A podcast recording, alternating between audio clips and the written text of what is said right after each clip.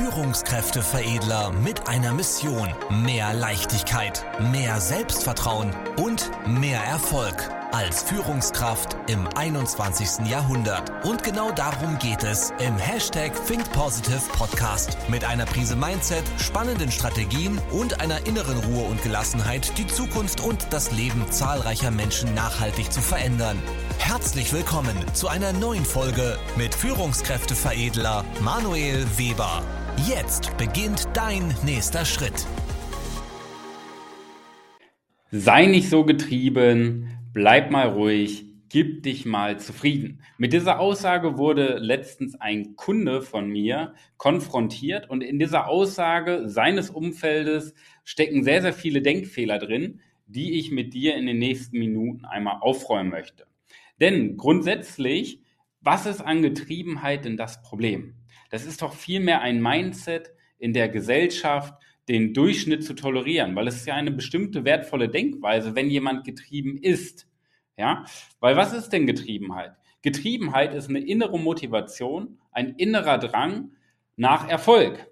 Beziehungsweise ich würde sagen, eine Stufe davor, einfach ein innerer Drang, eine innere Motivation, Ziele zu erreichen, über sich hinaus zu wachsen und ja, Großes zu vollbringen und andere Menschen auf dem Weg mitzunehmen. Dadurch resultiert Erfolg. Und ich frage mich dann immer, was ist in der Gesellschaft schiefgelaufen, dass so ein negatives Mindset dahinter herrscht über das Thema Erfolg, über das Thema Großdenken, über das Thema Ziele erreichen, über das Thema Motivation, als ob das das Problem ist. Zufriedenheit, reine Zufriedenheit ist doch das Problem. Wenn Menschen sich zufrieden geben, mit 25 Jahren sterben und dann ihr Leben lang sich nicht mehr weiterentwickeln, um mit 80 Jahren beerdigt zu werden. Das sehe ich doch als Problem. Aber die, eine Getriebenheit, ein inneres Feuer zu haben, eine Leidenschaft für die Zukunft, das ist doch gar kein Problem. Natürlich, und das darf man ergänzen, jemand, der getrieben ist, der darf natürlich in seinem Blick zurück, das ist eine Fähigkeit, die wir ja auch vielen, vielen Führungskräften beibringen in unseren äh, Programmen, ist zum Beispiel die Fähigkeit, auch mal zurückzuschauen und ja, dankbar und zufrieden zu sein. Das bedeutet, ich schaue zurück und denke in Fülle, dass ich ja schon eine Menge erreicht habe, dass ich ein tolles Leben führe, dass ich sehr, sehr erfolgreich bin, weil ich tausende Beweise habe von Erfolgsmomenten, die ich in meinem Leben gesammelt habe, dass ich einen starken Einfluss schon auf mein Umfeld habe, dass ich meine Mitarbeiter, mein Umfeld positiv beeinflusse. Das darf ich natürlich sagen, indem ich mir mal auf die Schulter klopfe als Führungskraft und als Geschäftsführerin und sage, hey, das habe ich gut gemacht, das habe ich geschafft. Ja, das ist sehr, sehr wertvoll. Aus der Perspektive ist natürlich sich zufrieden geben absolut in Ordnung. Das ist auch eine Fähigkeit, die wir lernen sollten. Denn das ist Denken in Fülle. Weil wenn ich nur getrieben bin, immer das Gefühl habe, es ist noch nicht genug, ich habe noch nichts erreicht, ich bin ein Versager, ab dem Moment schwächen wir unseren Selbstwert. Und wir stärken die Glaubenssätze aller, ich bin nicht gut genug, ich werde nicht geliebt.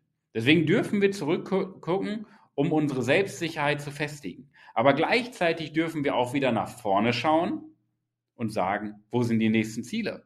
Wo, was kann ich alles noch erreichen? Wo will ich hin? Weil das Schlimmste ist doch, wenn wir Grenzen haben in unserem Wachstum. Nur Grenzen entstehen immer in unserem Denken, in unseren Glaubenssätzen, in unseren, ja, in unserem Mindset, nicht in der Realität. Da haben wir unendliches Wachstum. Warum? Klar, beruflich haben wir vielleicht manchmal Grenzen in den Positionen, in denen wir aufsteigen können. Ja? Ähm, wenn du Geschäftsführer bist, so höher wird es wahrscheinlich nicht mehr oder auch in Abteilungsleiterebene. Höher wird es nicht. Das ist auch nicht schlimm. Weil wo kannst du denn wachsen? Du kannst als Persönlichkeit, als Mensch wachsen, in deinen Erfahrungen, in deiner Reflexion, in deiner Persönlichkeit, das heißt in der Tiefe, in der tiefen Verbindung zu dir selbst. Da hast du ja unendliches Wachstum. Und da stelle ich mir auch immer die Frage, bei so vielen Menschen, die dann sagen, ja, ich kann mich doch gar nicht mehr weiterentwickeln. Was ist das für eine Ausrede?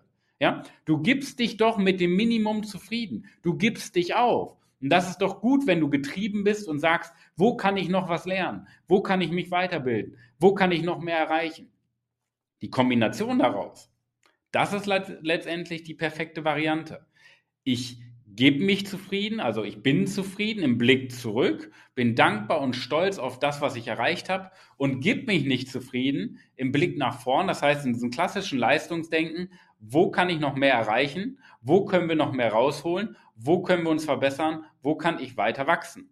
Das ist doch die ideale Kombination. Ich stelle mir nur immer die Frage, wo ist der Fehler in der Gesellschaft, dass Getriebenheit das Problem ist? Und da kommen ja noch solche Aussagen wie, ja, aber das ist doch ein schlechtes Vorbild, getrieben zu sein. Das ist eine schlechte Vorbildsfunktion. Warum?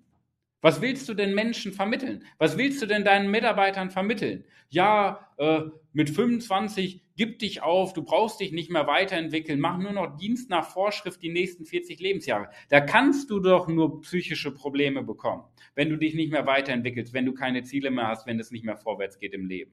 Ja, weil die Natur macht es uns doch vor. Entweder wir wachsen oder wir sterben. Es gibt keinen neutralen Zustand, den Zustand zu halten.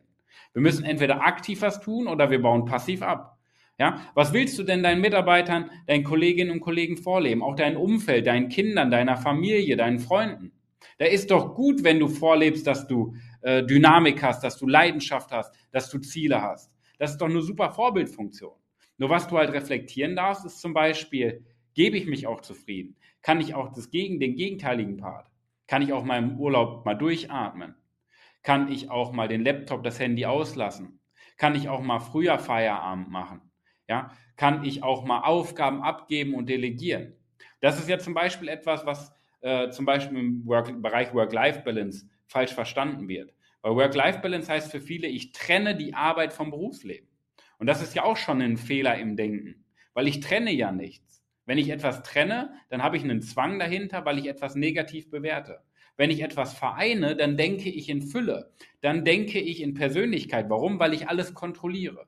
Schau, du hast ja deinen Verantwortungsbereich und da darfst du, darfst du natürlich auch sehr leistungsorientiert für arbeiten. Du darfst dir aber auch mal selber die Pause gönnen, um wieder effektiver zu arbeiten. Um dir selber zu beweisen, du hast die Kontrolle, du hast die Macht. Weil Kontrolle und Macht hast du dann, wenn du auch Nein sagen kannst. Ja, wenn du auch zum Beispiel Nein sagen kannst zur Arbeit und auch mal Pause machst. Genauso wie andersrum zum Pause machen Nein sagst und Gas gibst. Okay? Denn trennen macht keinen Sinn. Vereinen macht Sinn. Und dann macht Getriebenheit natürlich Sinn. Warum? Weil du permanent daran Ausschau hältst nach Chancen, nach Wachstumsmöglichkeiten, aber auch gleichzeitig die Kontrolle darüber hast, zurückzublicken und zufrieden zu sein, dankbar zu sein und ein erfülltes Leben zu haben. Ja? Weil du nicht nur materiellen Erfolg willst, sondern auch die Erfüllung, deinen Auftrag dahinter, dass du das Gefühl hast, du kannst Menschen positiv beeinflussen, deren Leben beeinflussen, ja, und die Welt irgendwo zum Besseren bewegen.